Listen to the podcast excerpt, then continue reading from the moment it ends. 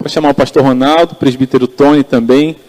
Ah, pastor Ronaldo pode vir, o presbítero Tony vai orar por ele.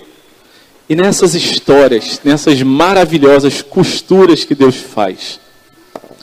Quando a Marcele recebeu o chamado missionário para ir para ser missionária, quando Deus falou com ela, eu quero você no campo missionário, foi aqui na igreja da Barra. A gente era recém-casado, foi no templo antigo, ali naquela construção antiga, e a gente pensou, poxa, que legal, mas era só uma conferência missionária. Meus irmãos, nós pensávamos naquele dia que era só uma conferência missionária. Talvez a gente venha hoje com a expectativa de que é só uma oportunidade de ouvir o pastor Ronaldo. Também é uma maravilhosa oportunidade. Eu também estou muito feliz de poder sentar ali e ouvir. Mas não é só uma conferência missionária. O Senhor quer falar com a gente, ao nosso coração, à nossa mente, e não apenas animar e sair daqui, ah, que bom, foi legal. Mas a palavra do Senhor quer nos impactar nessa manhã, a gente tem convicção disso. E Ele sabe qual ponto que Ele está dando no nó da sua história. Tenha santas expectativas nessa manhã, em nome de Jesus. Queria pedir que o presbítero Tony orasse, se quiser falar alguma coisa, fica à vontade, se não. Vamos orar. Amado e glorioso Pai, misericordioso, redentor, Senhor Jesus, doce, suave e transformador Espírito Santo. Te agradecemos pela tua presença aqui e sabemos que o Senhor aqui está porque assim o Senhor falou que aconteceria. Estamos aqui, Senhor, a tua igreja, linda por tua causa, porque se fosse por nós, com nossos pecados, jamais estaríamos aqui, Senhor. Muito obrigado, Senhor, pela tua santa presença.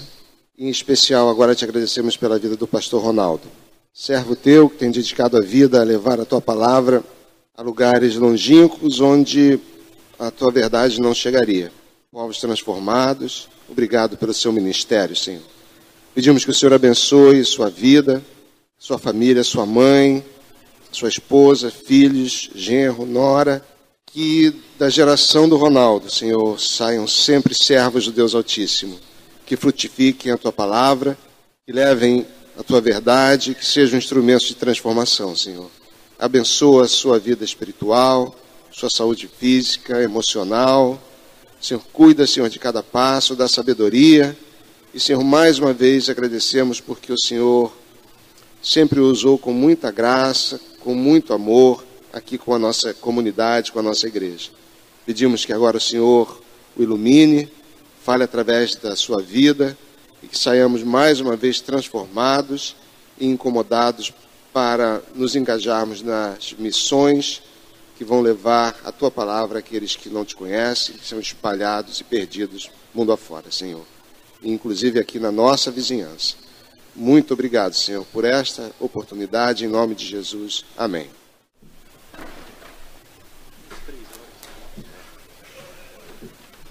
Queridos, é uma alegria voltar a essa igreja, igreja do coração, e a minha oração é que Deus nos ajude a amar cada vez mais o Senhor Jesus, seguir a Jesus, crer em Jesus e proclamar o nome do Senhor Jesus com tudo que nós somos, com tudo que nós temos, com tudo aquilo que nós fazemos, e seja Cristo exaltado em nossas vidas.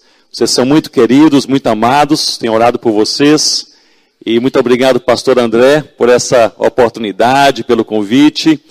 Eu estive há poucos meses atrás com a Rossana lá em São Gabriel, onde André e Marcele serviram como missionários durante é, 12 anos. E ali nós vimos com muita gratidão a Deus o legado que eles deixaram é, de pastoreio, de amor, de cuidado, de pregação do Evangelho. E uma igreja indígena bem firmada, edificada no Senhor Jesus isso alegra o nosso coração. Eu gostaria nesta manhã de convidá-los a abrirem comigo as suas Bíblias em Atos capítulo 16. Atos capítulo 16. E eu gostaria nesse momento de levantar uma pergunta teológica e também prática, que é a seguinte: o que fazer quando os planos fracassam? O que fazer quando a oração não é respondida como nós esperamos? Quando a enfermidade não vai embora? quando as críticas não cessam, quando o desemprego permanece, quando o filho que está distante do Senhor ainda não voltou, quando a igreja não reage, o que fazer quando os planos fracassam? Em Atos capítulo 16, nós encontramos, meus irmãos e minhas irmãs, um contexto muito curioso, em que o apóstolo Paulo com a sua equipe, eles tentavam evangelizar a Ásia. Eles estavam vivendo um dos melhores momentos de suas vidas e ministérios. E quando tudo vai bem, quando as coisas vão muito bem, nós pensamos em expandir. E foi isso que Paulo fez. Ele pensou em expandir. Nós estamos com a equipe missionária boa, já plantamos muitas igrejas, revitalizamos muitas igrejas, temos muita experiência. Vamos para a Ásia. Vamos evangelizar a Ásia. Mas é curioso que nós encontramos aqui no versículo 6 de Atos 16, que o Senhor, nosso Deus, ele impediu que Paulo e a equipe fossem para a Ásia. Diz assim o texto: iniciaram a viagem, mas foram impedidos pelo Espírito Santo de pregar a palavra na Ásia. Curiosíssimo. Quem se oporia à obra missionária na Ásia? Deus se opôs. Eles não eram a equipe certa, na hora certa, do coração de Deus. Eles pensaram, nós erramos de destino, não é a Ásia, deve ser a Bitínia. E tentaram rumar para a Bitínia para pregar ali a palavra de Deus. Mas no versículo 7 nós lemos: tentavam ir para a Bitínia, mas o Espírito de Jesus não o permitiu. O texto aqui original nos diz que eles foram desautorizados por Jesus de seguir e pregar a palavra de Deus na Bitínia. Não é a Ásia, não é a Bitínia. O que fazer quando os planos fracassam?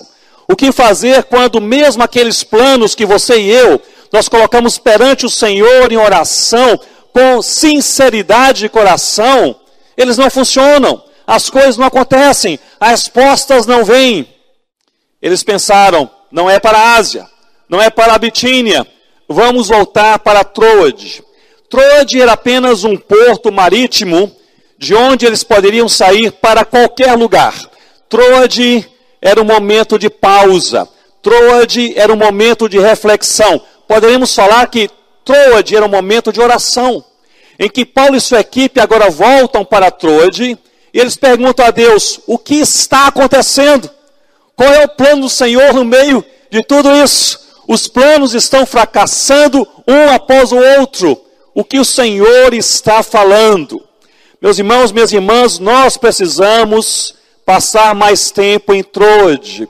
Nós precisamos pausar mais nós precisamos parar mais, nós precisamos orar mais, nós precisamos procurar mais a Deus quando as coisas vão mal, quando o alicerce estremece, quando os planos fracassam, quando a angústia não se vai, nós precisamos perguntar a Deus o que o Senhor está fazendo, o que o Senhor está falando, qual é o próximo passo. E justamente o apóstolo Paulo, com a sua equipe, ali em Trode, ele tem uma visão.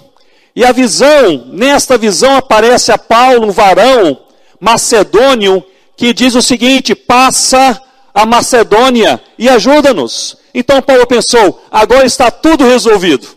Nós entendemos mal, não era a Ásia, não era a Bitínia, é a Macedônia. Agora, quem sabe pensaram, agora tudo vai dar certo e rumaram, diz o texto, imediatamente para a Macedônia. E ali chegaram, na primeira cidade da Macedônia, que é a cidade de Filipos. Na visão, Paulo, ele, ele viu um varão, um homem macedônio, passa a Macedônia e ajuda-nos. Ele chega em Filipos e não encontram um homem, um varão, encontram uma mulher, a Lídia. E essa mulher não era de Filipos, era um estrangeiro de Tiatira. As coisas meio diferentes, as coisas parecem meio complicadas, não estão se encaixando tão bem como nós pensaríamos. Mas não é a vontade de Deus. Andar na vontade de Deus não nos isenta do sofrimento. Andar na vontade de Deus nos assegura a presença de Deus. E ali eles seguiram uma jovem possessa por um espírito demoníaco, perseguindo Paulo e sua equipe e importunando a Paulo. Repentinamente, Paulo ele expulsa o demônio daquela jovem. E você se lembra que em outras ocasiões isso foi usado para o povo querer saber e conhecer a Deus. Mas ali aconteceu o contrário. Aqueles homens que lucravam com aquela jovem é, endemoniada, que era tida como uma vidente naquela cidade, eles ficaram irados e arrastaram Paulo e Silas para a praça e os humilharam, e os espancaram, e os aprisionaram, e naquela cela escura da prisão amarraram seus pés em um tronco. Que coisa difícil! Mas a Macedônia, Filipos, não era a vontade de Deus, não era o momento de Deus, eles não eram as pessoas certas, no lugar certo, para fazer aquilo que Deus queria em seu coração, mas mesmo assim, os planos pareciam todos, até então, fracassar.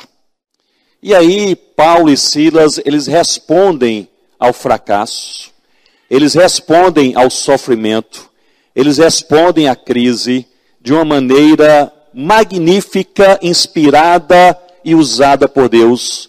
E nós encontramos essa resposta em Atos capítulo 16, versículo 25, que é o verso que nós iremos ler nesse momento. Atos capítulo 16, verso 25. Diz assim a palavra do Senhor. Lembrem-se que eles estão presos, não apenas encarcerados, mas com seus pés amarrados em um tronco, depois de um dia exaustivo, em que eles foram humilhados, eles foram espancados, e agora estão ali, solitários naquela prisão. E diz assim o texto, Atos 16, 25. Por volta da meia-noite, Paulo e Silas oravam e cantavam louvores a Deus, e os demais companheiros de prisão, o que irmãos? Escutavam. Eu repito, por volta da meia-noite, Paulo e Silas oravam e cantavam louvores a Deus e os demais companheiros de prisão escutavam.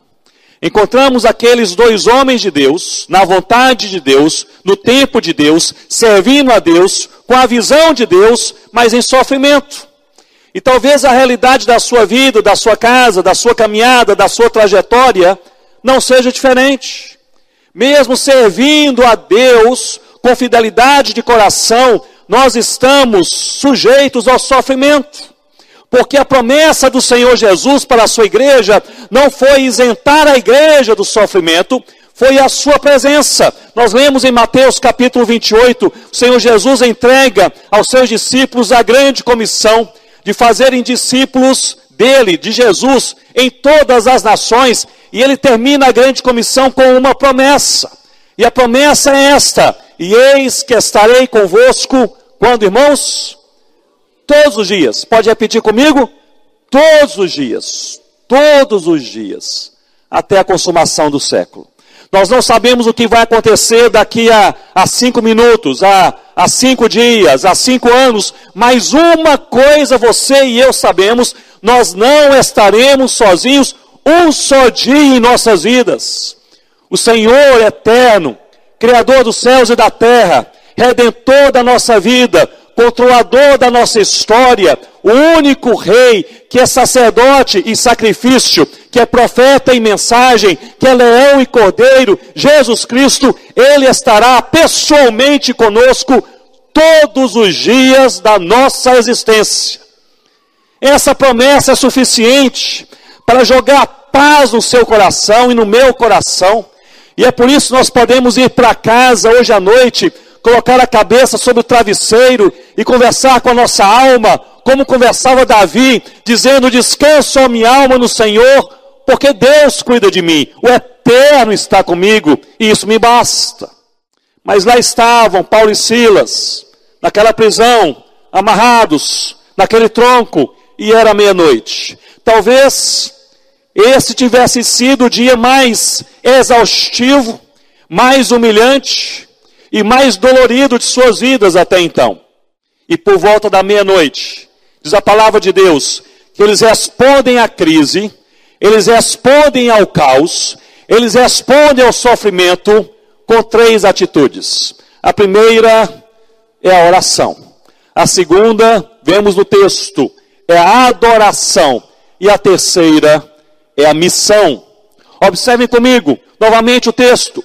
Oração.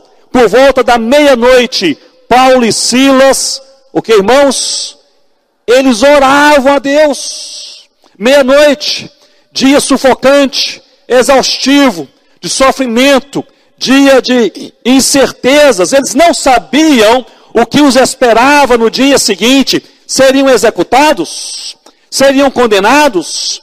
Seriam largados naquela prisão para um julgamento que aconteceria depois de anos? Havia uma total incerteza, mas Paulo e Silas, eles não gastaram aquele tempo com as últimas energias do dia para discutirem a situação pessoal, para planejarem a defesa para o dia seguinte, eles gastaram aqueles últimos minutos do dia orando a Deus. Orando a Deus. E nós conversamos sobre isso nessa manhã. Nós precisamos orar, porque esta verdade fantástica bíblica é viva. Deus responde às orações. Portanto, se você está vivendo um momento difícil, esquisito na sua vida, que você nem sabe explicá-lo bem, ore, meu irmão, ore, minha irmã. Se na sua casa há uma certa, um certo desequilíbrio, o filho não voltou para o Senhor, a situação conjugal, familiar, ela está quebrada, ore, meu irmão, ore, minha irmã. Se os seus sonhos parecem partidos e aquilo que você esperava ter e ser e fazer nessa altura da sua vida parece que está fora da rota, Ore, meu irmão, ore, minha irmã, porque Deus responde às orações. Nós somos chamados por Deus, na palavra de Deus, na dependência de Deus, a responder o caos, a responder ao sofrimento por meio da oração. E a oração é o maior grito, a maior manifestação de que nós realmente cremos em Deus. Realmente cremos em Deus. Há muitas coisas em nossas vidas que nós jamais teremos se não for por meio da oração. Eu estou convencido que nós gastamos tempo demais debatendo, explicando, convencendo e gastamos pouco tempo fazendo aquilo que precisávamos fazer, orar ao Senhor. Mesmo a ousadia para a evangelização, nessa conferência missionária, falando sobre povos não alcançados, falando sobre a necessidade, talvez, do seu vizinho. Você precisa atravessar a rua, ou atravessar o seu condomínio, ou atravessar o mundo para falar de Jesus, mas para que isso aconteça, nós precisamos ter coragem, nós precisamos ter determinação, nós precisamos ter ousadia, mas mesmo ousadia e coragem, nós não teremos se Deus não nos der. Por isso precisamos orar. Em Efésios capítulo 6, nos versículos 18 e 19, o apóstolo Paulo termina aquela carta com um pedido de oração. Paulo, ele era conhecido como o apóstolo da oração. Ele orava, ele escrevia suas orações. Vocês leem as cartas paulinas, boa parte das cartas paulinas são orações escritas. E rogo também por vós em Cristo Jesus. Paulo orava, escrevia orações, ele ensinava o povo a orar, e ele pedia orações. Mas Paulo sempre pedia orações pela igreja ou pelo avanço do evangelho. Ele raramente, raramente pedia orações pela sua própria vida. Mas nessa carta aos Efésios, na conclusão dessa carta, ele termina pedindo oração por ele. Versículo 18 e 19 de Efésios 6, e ele diz: E orem também por mim, para que no abrir da minha boca me seja dada ousadia, intrepidez, coragem para falar do mistério do Evangelho do Senhor Jesus. Isso é até estranho para nós.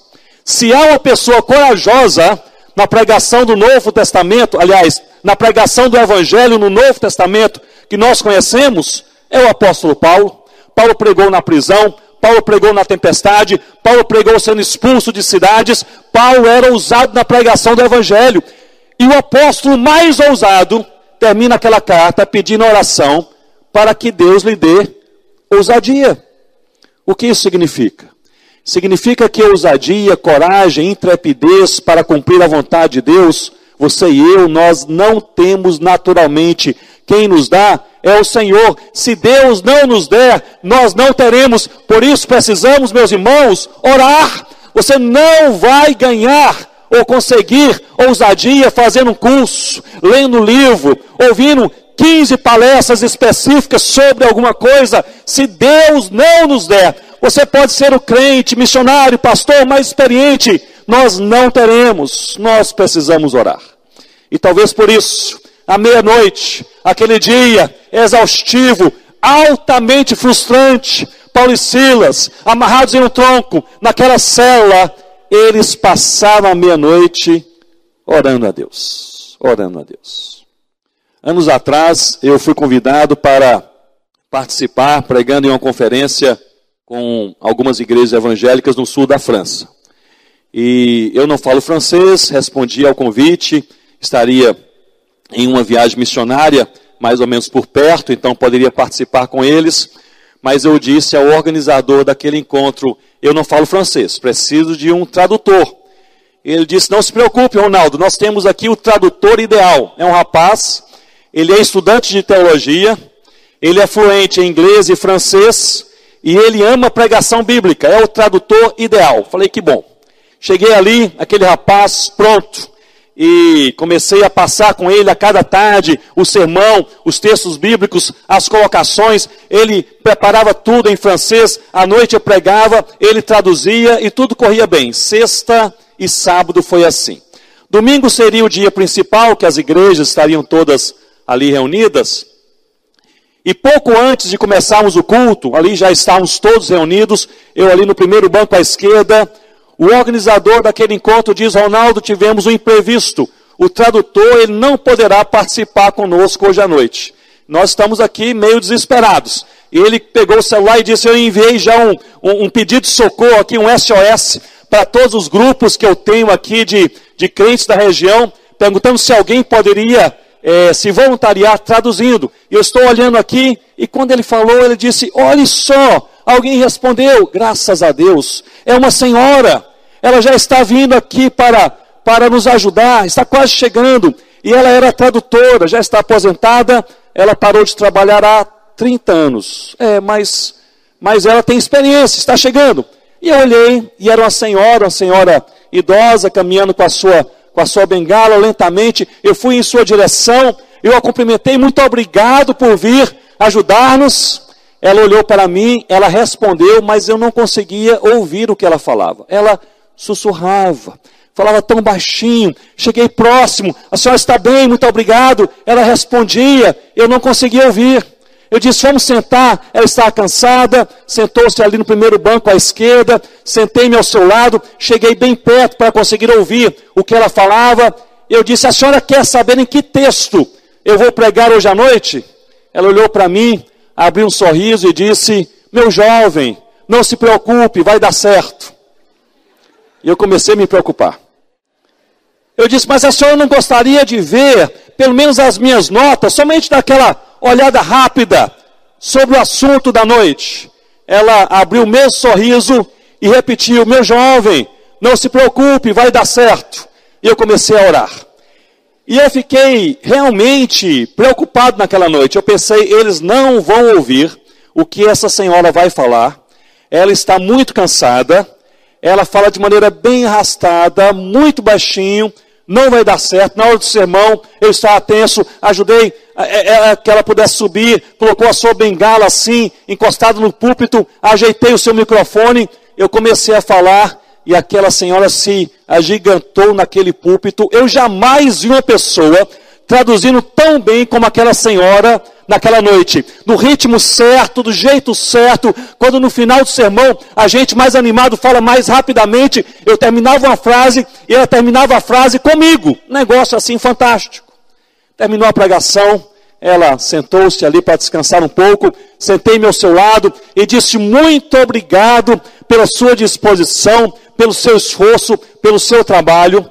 E ela olhou para mim e disse uma frase que eu gostaria de deixar à luz disso que nós estamos vendo na palavra de Deus, deixar com o seu coração hoje pela manhã. Ela disse: Deus sempre nos fortalece quando fazemos a sua vontade.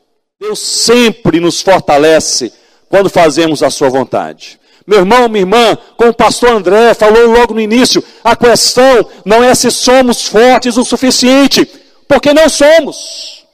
Não é se somos capazes para aquela grande obra, nós não somos. Se temos todas as qualidades necessárias, nós não as temos. A questão que você precisa assegurar na sua vida e eu na minha vida, ao final de cada dia, é apenas isso: se nós estamos na vontade de Deus. Porque à medida que estamos na vontade de Deus, o Senhor Todo-Poderoso, Ele há de nos fortalecer. Terminei ali, ela disse, é, Ronaldo, nós já passei muito da minha hora de, de dormir, eu vou sair antes de terminar, e, e retirou-se. O organizador daquele encontro disse, Ronaldo, você conversou com ela? Eu falei, conversei um pouco. Ela te disse quem ela é? Eu falei, não, não falou nada sobre a sua vida. E ele falou, ela era a tradutora do Billy Graham, quando ele vinha pregar na França na década de 70. Deus sempre nos fortalece. E Deus há de fortalecer a sua vida à medida que você faz a vontade do Senhor, a pergunta que não pode calar dia e noite em nossas vidas é esta: estamos nós na vontade de Deus, do jeito de Deus, do tempo de Deus, com as ações que Deus deseja, com as reações que Deus deseja, para a glória do próprio Deus? O que fazer quando os planos fracassam? Primeiramente, oração. Em segundo lugar, nós podemos ver a adoração. Me acompanhe aqui neste texto preciosíssimo. Nós vemos que era meia-noite, era na prisão, depois de espancamento. Vocês podem ler em casa todo o capítulo 16. Dia terrível, espancamento em praça pública, humilhação naquela cela, amarrados em um tronco, em uma perspectiva humana, era um momento de chorar as dores, não é isso? Dizer, mas que injustiça! Nós somos homens de Deus, fazendo a vontade de Deus. Aquela jovem possessa, nós, nós libertamos aquela jovem e fomos injustiçados, colocados nessa cela. Era o momento de chorar as suas dores. Paulo e Silas não fizeram isso. Em lugar de lamento, eles adoraram a Deus. Diz o texto bíblico, observe comigo, volta da meia-noite, eles oravam e cantavam louvores a Deus. Em lugar de amargura, o quadro pintado nesse texto, isso é fantástico, só Deus faz. É um quadro de contentamento de coração. Agora, para termos contentamento de coração, presos de maneira injusta, com os pés amarrados em um tronco, só Deus nos dá esse contentamento. Esse é o nosso desafio. Essa é a vontade do Senhor. De nós pararmos de reclamar, pararmos de questionar, pararmos de murmurar. E em lugar de murmúrio, reclamação, enchemos o nosso coração e a nossa boca de contentamento e adoração a Deus. Não é muito difícil nós adorarmos a Deus quando tudo vai bem. Concordam comigo? Quando você, você chega em sua casa hoje recebe, se você tem um emprego e tem um chefe, recebe um e-mail hoje à noite do seu chefe dizendo: hoje é até domingo, nem deveria te escrever, mas a notícia é a seguinte: a partir de amanhã seu salário é dobrado. O que você recebe, receberá em dobro. Ou aquele parente distante que liga para você amanhã e diz: Olha, deu uma vontade aqui de lhe dar um carro novo, uma casa de campo. Pensei, esse meu, meu querido parente, ele ele vai fazer bem tendo uma casa de campo. E você diz: Louvado seja Deus. Não é difícil quando a gente chega no médico e depois de, de um tempo lutando com aquela enfermidade, o médico lhe diz: Você está curado. Fez os exames, olhei aqui, você está curado, não há mais nada de errado em você fisicamente. E você chega em casa e diz: Louvado seja Deus. Você passa o dia, a semana adorando ao Senhor. Não é difícil adorar a Deus quando chega o presente. Não é difícil adorar a Deus quando o desejo do nosso coração ele é saciado. Mas a proposta bíblica é outra. Não é adorarmos a Deus apenas quando tudo vai bem, é adorarmos a Deus no dia mau, no dia escuro, no momento da angústia, quando a enfermidade ainda está presente, quando o desemprego bateu a nossa porta, quando o caos se estabeleceu e não vemos a luz no fim do túnel. A proposta bíblica é esta: é adorar a Deus não porque as circunstâncias mudaram, adorar a Deus porque nós conhecemos a Deus. Adorar a Deus é no meio do sofrimento ou do caos, nós olharmos para o Senhor e falarmos: não estamos entendendo nada. Se pudéssemos escolher, não passaríamos por esse sofrimento. Mas nossas vidas estão nas mãos do Senhor, fiel é o nosso Deus. Eu gostaria de lhe desafiar de você no seu coração nesse momento se você está passando pelo dia mal, se as coisas estão esquisitas, se você nem sabe explicar muito bem, se você não está vendo a luz ao fim do túnel, se você pensa, o caos se estabeleceu na minha vida, na minha alma, na minha casa, na minha igreja, no meu trabalho, no meu campo missionário, eu gostaria de lhe desafiar a você, crendo em Deus nesta manhã, você falar em seu coração, fiel é o Senhor.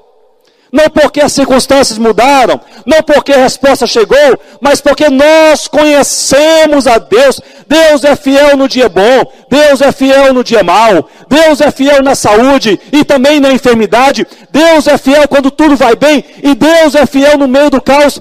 Deus é da natureza de Deus ser sempre, sempre, sempre fiel. Fiel é o nosso Deus. Eu partilhei hoje pela manhã no momento de oração, que Rossana e eu estamos envolvidos com um ministério chamado Planters, que nós iniciamos cerca de três anos atrás.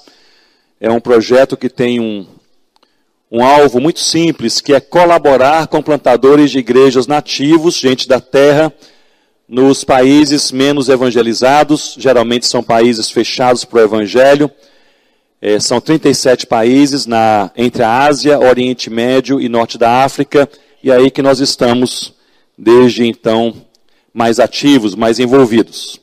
E este ano estive em alguns desses países dando treinamento para esses plantadores de igrejas. Eu não vou dar detalhes de local e nomes por questão de segurança. E eu estive em uma das faixas na fronteira entre dois países, lá na Ásia, um dos territórios menos evangelizados do mundo. Um local árido. Calor, 48 graus, perseguição intensa ao evangelho, cinco famílias, cinco casais de plantadores de igrejas nativos da região saíram da sua cidade e foram para aquela faixa de terra com mais de 600 vilas sem nenhum crente no Senhor Jesus e foram para lá antes da pandemia para evangelizar e plantar igrejas. Deus fez um milagre acontecer e durante a pandemia nasceram duas igrejas para a glória de Deus. Duas igrejas. Eu estive ali, demos uma atualização do treinamento teológico e missionário para esses casais e fiquei hospedado na casa de um deles. E eles me falaram que ali chegaram e eles notaram que na vila onde foram morar havia 15 meninas órfãs morando naquela rua principal. Meninas órfãs, passando fome, passando toda sorte de provação que você pode imaginar, todas meninas, 15. E eles evangelizavam as pessoas ali com muito cuidado, muita opressão, muita perseguição naquela região, mas passavam sempre pela rua vendo aquelas meninas jogadas, passando fome, literalmente. Orar ao Senhor, e resolveram adotar, não uma, duas, três, mas as quinze, levaram para casa. E vestiram as meninas, e amaram as meninas, e cuidaram das meninas, enviaram as meninas para a escola, e também começaram a ensinar a palavra de Deus às meninas. Semanas depois, foram chamados numa cidade próxima por um juiz, e ele disse: Recebi aqui uma, uma reclamação, uma acusação a respeito de vocês como casal, eu tenho apenas duas perguntas a fazer. Primeira pergunta: vocês adotaram 15 meninas? Eles falaram sim, estavam passando fome na rua principal do vilarejo onde nós moramos. Segunda pergunta: vocês são cristãos? Responderam sim. Ele disse: vocês têm 24 horas para devolver as 15 meninas para as ruas, senão serão presos.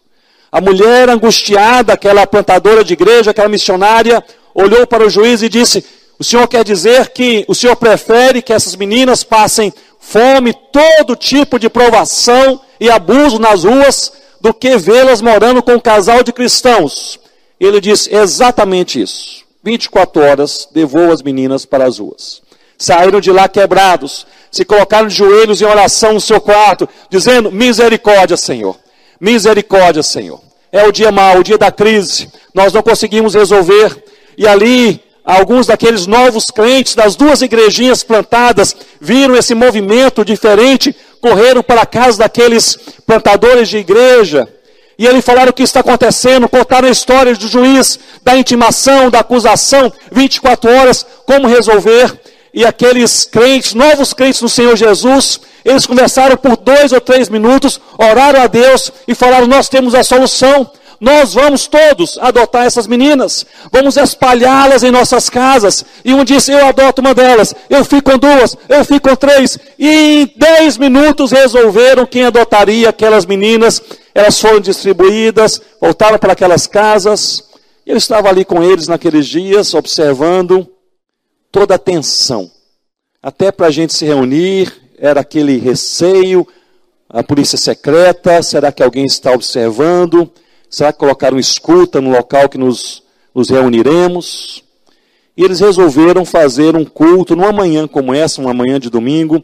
Eles falaram, Ronaldo, nós nunca reunimos as duas igrejinhas juntas. É medo, questão de segurança, nós sempre fazemos separados, mas os, os encontros, mas nós queremos reunir ali as duas igrejinhas. E nós conseguimos uma casa fora da cidade, e ali é seguro, ninguém sabe daquela casa, e já falamos com os crentes, vamos nos reunir naquele lugar. E chegamos ali na, na, na manhã de domingo, pararam o carro e falaram: você entra por trás, pela porta dos fundos, para não chamar atenção, você é estrangeiro, nós entraremos pela frente e você vai achar ali uma, uma cadeira, a sala muito grande, e as pessoas já estão ali, as igrejinhas já estão reunidas, o povo louvando a Deus. E você senta ali, nós sentamos nas estreiras, que é o nosso costume, mas você é de fora, colocamos uma cadeira para você sentar. Você senta ali e nós já chegaremos. E ali eu entrei por aquele corredor, ali todo mundo com aquele receio, local de opressão, de perseguição, a situação daquelas meninas. E quando eu entro naquela sala, sento naquela cadeira, olho para o povo louvando a Deus, a primeira coisa que eu vejo, aquelas 15 meninas, logo sentadas, logo à frente, cantando um cântico que dizia: Fiel é o Senhor, fiel é o Senhor. Nós podemos e devemos gastar toda a nossa energia dizendo: Fiel é o nosso Deus, porque Deus cuida de nós, no impensável, no inesperado, no indesejado. Fiel é o Senhor.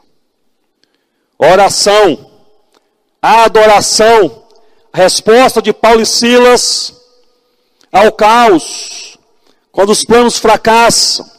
Mas não apenas a oração e a adoração, mas encontramos também aqui de maneira maravilhosa a missão. Porque nós lemos que por volta da meia-noite, Paulo e Silas oravam e cantavam louvores a Deus mas diz o texto, e os demais companheiros de prisão escutavam. A prisão nós sabemos quantos presos haviam ali, mas é certo que eles não estavam acostumados a ouvir louvores a Deus. Eles estavam acostumados a ouvirem murmúrios, reclamações, sofrimento, lamento, quem sabe xingamentos, mas não louvor a Deus. Talvez pela primeira vez na vida daquele povo, daqueles presos, no meio daquele sofrimento, eles ouviram as pessoas orando e cantando, dizendo em alta voz: Fiel é o Senhor, fiel é o Senhor. E aquele testemunho, eu estou convencido que caiu naqueles corações de uma maneira diferente, porque impacta a sociedade, impacta o mundo ver a igreja em meio ao sofrimento, dizendo: O nosso Deus é bom. Esse é um grande testemunho. No meio do dia bom, você falar que Deus é bom, isso é verdade, mas não causa tanto impacto ao mundo. Mas se no meio do caos você falar, fiel é o nosso Deus, isso irá comunicar algo diferente. Paulo e Silas, eles tiveram talvez o dia mais difícil de suas vidas, apanharam, foram humilhados, encarcerados porque estavam pregando a palavra de Deus. Agora, meia-noite na prisão, talvez fosse mais sensato falarem baixinho, não é isso? Poderíamos esperar, vamos, eh, Paulo, Silas, vamos aqui combinar entre nós, eh, vamos conversar bem baixinho, a gente já apanhou muito, já cumprimos a missão, estamos até presos por causa da nossa fé, agora não queremos mais problema, vamos aqui cantar louvores a Deus e orar apenas na nossa mente, mas não, diz que eles faziam em alta voz, eles queriam que outros ouvissem, que mesmo no momento mais incompreensível de suas vidas, eles não deixavam de crer que fiel é o Senhor. Fiel é o Senhor. E essa evangelização caiu de maneira impactante em muitos corações. Sabemos o que veio depois, que Deus enviou um terremoto que abalou aquela prisão, as celas foram abertas e ali o, o, o carcereiro, temendo que, que os presos tivessem fugido, quis tirar a própria vida. E Paulo e Silas falaram: Nós estamos aqui, não tire a sua vida. Ele veio a Cristo com toda a sua família. Meus irmãos, no meio desse testemunho, é no meio do caos que nós temos uma grande oportunidade para os de perto e de longe, de testemunhar, de cumprir a missão, dizendo: não estou entendendo nada, não escolheria essa situação, mas minha vida está nas mãos de Deus, fiel é o meu Deus. E precisamos fazer isso na família, fazer isso no dia mau, fazer isso no leito de morte, fazer isso quando o impensável acontecer. Fiel é o nosso Deus. Os demais companheiros de prisão escutavam. Por isso eu penso, meus irmãos e irmãs, que a primeira missão da igreja não é pregar o evangelho, não é plantar outras igrejas. A primeira missão da igreja não é ajudar o aflito e necessitado. A primeira missão da igreja é a mais difícil. A primeira missão da igreja é morrer. A primeira missão da igreja é chegar ao ponto de dizer: já não sou eu quem vive, mas Cristo vive em mim. Você pode falar comigo? Já não sou eu quem vive, mas Cristo vive em mim. Você pode repetir comigo? Já não sou eu quem vive, mas Cristo vive em mim. Apenas morrendo para nós mesmos, nós realizamos a vontade do Pai, do jeito do Pai, no tempo do Pai, que alegra o coração do Pai.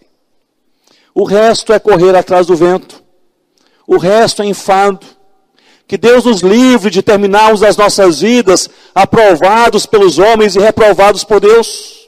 Que Deus nos livre de nós terminarmos a nossa vida olhando para trás e chegando à triste conclusão, nós corremos atrás do vento. Meu irmão, minha irmã, se você está enfrentando ou há de enfrentar uma crise em sua vida, momentos em que os planos fracassam, responda de maneira bíblica: oração. Fale comigo, oração. A gente responde coração. Em segundo lugar, adoração. Diga comigo, adoração. E em terceiro lugar, não é somente oração e adoração, mas é um momento de missão. Falemos juntos?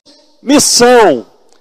As crises são respondidas pelo crente, de joelhos em oração, com as mãos levantadas em adoração, e com a boca falando da bondade de Deus em missão.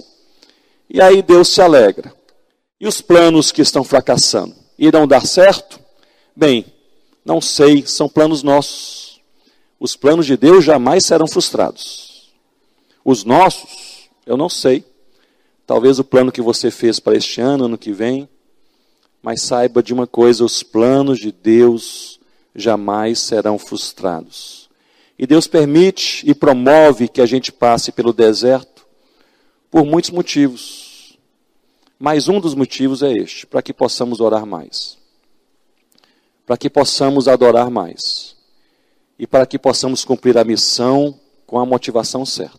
Porque o maior desafio da igreja, irmãos e irmãs, quanto à missão, não é fazer a coisa certa. Com alguma orientação pastoral, da liderança da igreja, não é difícil fazer a coisa certa. A maior, o maior desafio é fazer a coisa certa com a motivação certa para a glória de Deus, não a nossa. Para a exaltação de Cristo, não a nossa exaltação. Para que o nome do Cordeiro Jesus seja adorado em nossa vida, em nossa família, na nossa vizinhança, na nossa igreja. E para que isso aconteça, nós precisamos simplificar. Eu tenho pensado e falado sobre isso é, até mesmo na igreja indígena. Alguém diz a igreja indígena é uma igreja mais apegada às coisas mais simples, às coisas mais essenciais. Eu disse, antigamente era assim, mas hoje já é um pouco diferente. As luzes que brilham são muitas, as oportunidades, e não há nenhum pecado nisso. Mas nessa agitação da vida, nessa roda viva que é a vida, nós podemos perder de vista o essencial. Olhe bem para mim nesse momento. O essencial não somos nós, o essencial não é aquilo, aquilo que nós podemos fazer, o essencial é Jesus. É você crer em Jesus, amar a Jesus, seguir a Jesus, servir a Jesus, proclamar o nome do Senhor Jesus, com tudo que você é, com tudo que você tem, com tudo que você faz, para que Jesus seja glorificado. Este é o essencial. Não percamos de vista aquilo que é essencial. E o que nos ajuda é a oração, é a adoração e é também a missão. Nesses últimos dias eu, eu estou em contato com o querido povo Concomba de Gana. Essa igreja aqui, ao longo dos anos, sempre orou pelos Concombas. Me lembro que em uma das conferências missionárias, anos atrás, aqui nós tivemos uma reunião de oração muito especial, nome por nome, dos líderes da igreja Concomba de Gana, na África, e eu tenho estado em contato com eles. Bem, quando nós moramos lá durante aqueles nove anos, é, na evangelização daquele povo, era uma região isolada, com um acesso assim dificílimo, tínhamos apenas um rádio amador para nos comunicarmos com a capital em momento assim de crise, mas hoje eles conversam comigo pelo WhatsApp. E outro dia mandaram uma mensagem lá, um vídeo, e eu respondi com um pequeno vídeo, e eles responderam dizendo: Olha, você precisa melhorar, melhorar sua internet, porque não está chegando tão bem, viu? Aqui a gente está com a internet já de ponta, as coisas mudam. E esse povo querido de Gana, ele tem trabalhado, entre outras coisas, com a tradução do Antigo Testamento. Já traduziram, a equipe Concomba, 27 livros do Antigo Testamento. Nós havíamos traduzido, publicado, entregue o Novo Testamento em outubro de 2004. Mas me lembro que quando chegamos ao Saniel, lá entre os concombas, mais de mil concombas crentes ao Senhor Jesus, reunidos embaixo de algumas mangueiras, chegamos ali com o carregamento de novos testamentos, alegres da vida. Aí um dos presbíteros que nos recebeu disse: Ah, que maravilha! Onde está o Antigo Testamento? Falei: O Antigo Testamento é outra coisa, é um trabalho três vezes maior. E nós estamos agora na Amazônia. Mas eles falaram: Nós vamos traduzir o Antigo Testamento por nossa conta. E investiram na vida de quatro rapazes. Eles foram para a capital e durante dez anos aprenderam inglês, teologia e tradução bíblica. Dez anos. Em 2015, começaram a traduzir o Antigo Testamento. Gênesis. Já traduziram 27 livros. Agora serão publicados os livros de Gênesis e também os Salmos. E ali estão animados no Senhor Jesus. E nesses dias, em contato com eles, com a equipe de tradução, eles falaram, Ronaldo, nós estamos lendo aqui e nós vimos aqui que a primeira pessoa que recebeu o primeiro exemplar do Novo Testamento, quando você e Rossana vieram em 2004, foi o Mebá. O Mebá que foi o primeiro convertido a Cristo aqui em toda a nossa região. E ali Rossana e eu ficamos revivendo e relembrando a história do Mebá. Eu queria encerrar pensando em adoração, oração e missão, encerrar nesse momento relembrando com vocês a história deste querido Mebá. Quando chegamos ali em 1993, Rossana e eu, recém-casados, ainda sem filhos, animados para aprender a língua, a cultura, pregar o evangelho, ficamos ali um ano e meio, de maneira intensiva, morando com a família é, comba, 23 pessoas ali naquela família, os africanos são muito hospitaleiros e muito alegres, então isso ajudava a gente a, a aprender a língua, a cultura, e finalmente começamos a pregar o evangelho. E ali algumas pessoas ouviam, outras pessoas não queriam ouvir, mas apenas uma pessoa, ela fez oposição à pregação do evangelho. Era o feiticeiro da aldeia chamado Mebá. Ele já era uma pessoa de certa idade na época, muito respeitado, e onde eu ia evangelizar, o Mebá me seguia. E ele, ele se opunha frontalmente. Tudo que eu falava, ele falava o contrário. Eu dizia, olha gente, porque Deus, e o Mebá gritava, não existe Deus. Eu falava, porque Jesus, e ele falava, não crê em Jesus. E realmente era difícil, de maneira que às vezes eu queria sair de maneira sorrateira, ali bem, bem discreta, mas ele via de longe e ia atrás. Eu podia ir para outra aldeia, ele ia até a outra aldeia, e onde eu pregava, ele atrapalhava. Houve uma certa vez em uma aldeia que eu estava pregando, e ele atrapalhando o tempo todo ali, e no final daquela pregação, ele me procurou, lá me chamam de Ucaljá. Ele disse, Ucaljá, eu queria que você me explicasse melhor o segundo ponto, que eu não entendi bem. Ele queria entender para atrapalhar mais. E ali eu chegava em casa e falava com a Osana, amor, tá difícil trabalhar com o Mebá, ele não, não sai do meu pé e está realmente fazendo uma posição cada vez maior. Rossana maior, mais crente do que eu, sempre respondia, Deus tem um plano. E nós não havíamos percebido que nessa tentativa de oposição, o Mebar havia se tornado a pessoa mais evangelizada de toda a aldeia toda a pregação ele estava lá, escutando e queria até entender melhor para atrapalhar mais. Estava sendo evangelizado. E eu confesso a vocês que é, todo missionário pioneiro tem uma imagem assim em sua cabeça, quase todo missionário. A imagem é a seguinte: quem será a primeira pessoa dessa região a vir ao Senhor Jesus? Não é? Você está lá pregando, aprendeu a língua, a cultura, falando de Jesus, não há nenhum convertido local nativo, e você pensa, quem vai ser a primeira pessoa? E na minha cabeça a imagem era mais ou menos a seguinte: eu pregando o evangelho a um grupo de pessoas e alguém dizendo, eu reconheço a Jesus como meu Senhor e Salvador. Essa é a imagem em minha cabeça. Mas não aconteceu assim. Eu estava tomando banho, final de tarde, ouvi um barulho no meio da aldeia, é, coloquei as minhas roupas rapidamente, saí, vi as pessoas correndo para o centro da aldeia. Eu perguntei o que está acontecendo e eles falaram: olha, o Mebá enlouqueceu. O Mebá perdeu agora a razão. Ele está ali muito agitado.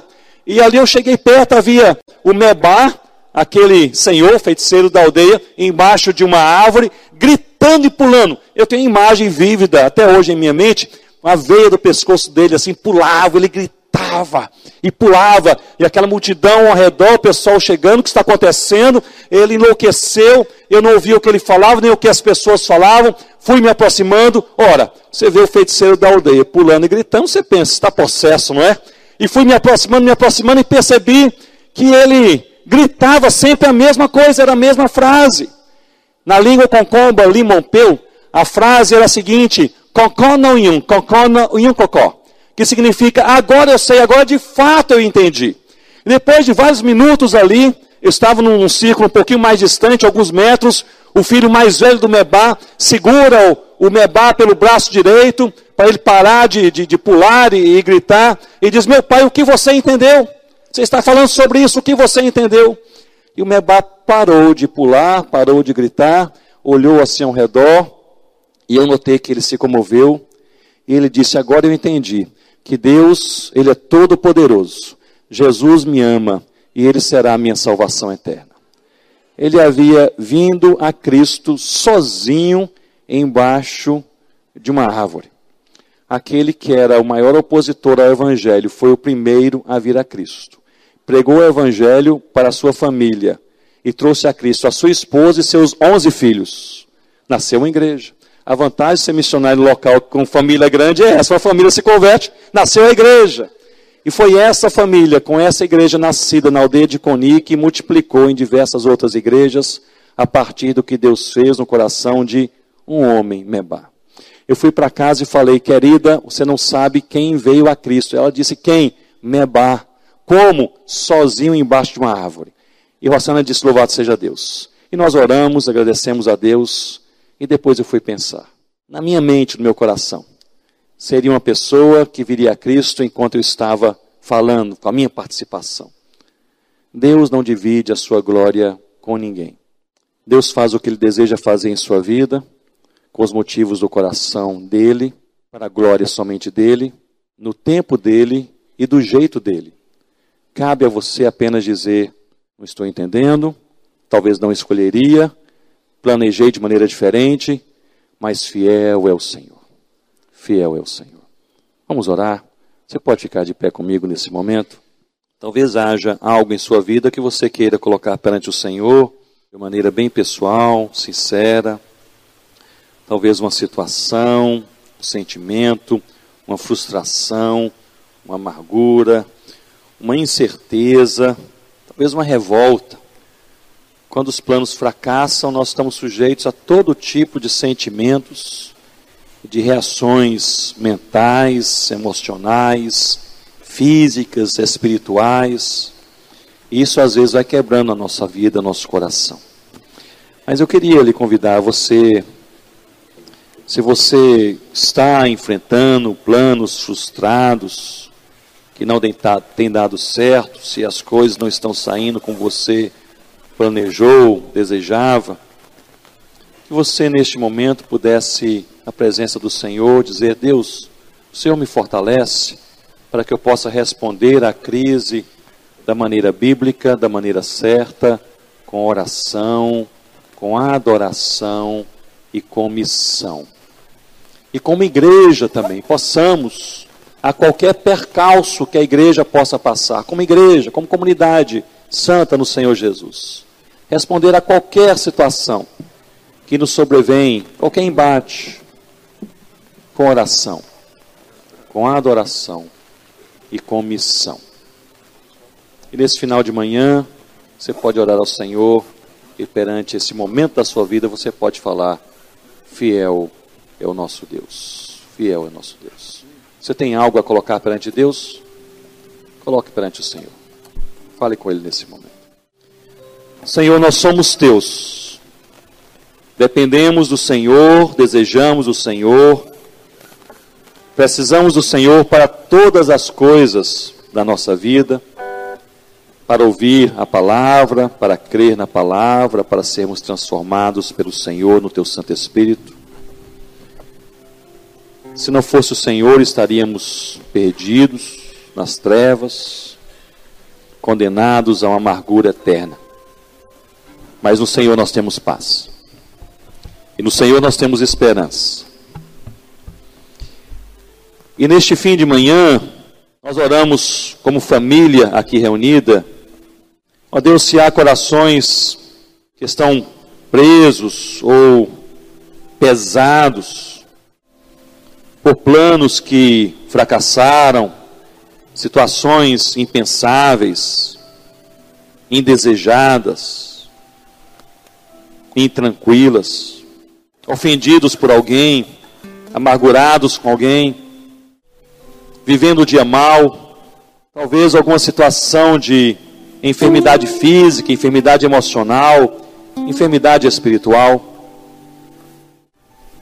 Deus, nós oramos para que o Senhor nos abençoe, nos livre, nos cure em nome do Senhor Jesus. E nós queremos fazer isso em oração, Queremos fazer isso com adoração. Queremos fazer isso testemunhando que o Senhor é fiel em missão.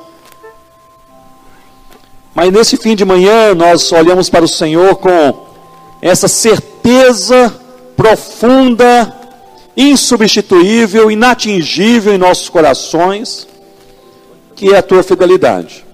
Se o Senhor quiser mudar o curso da história, as situações indesejadas, nós oramos e pedimos que o Senhor faça isso. Mas, ó Deus, mesmo enquanto o dia bom não chega, nós não queremos perder essa oportunidade de, nesta manhã, olharmos para o Senhor com sinceridade de nossa alma e nós estamos dizendo: Fiel é o Senhor.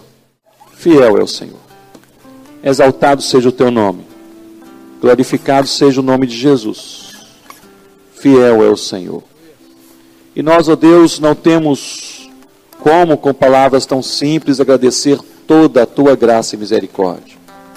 Que o Senhor nos dê a eternidade, para com os corações cheios de contentamento, nós passarmos a nossa existência, onde não há choro, não há lágrimas, não há dor, olhando para o Senhor e dizendo: Fiel é o nosso Deus.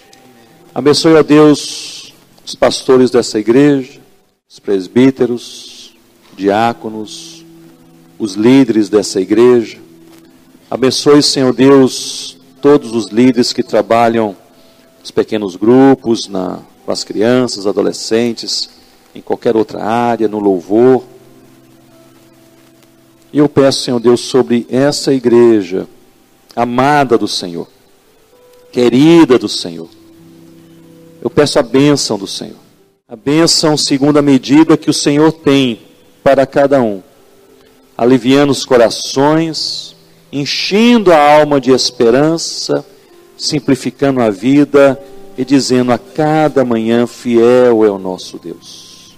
Em nome do Senhor Jesus. Amém, Senhor Deus.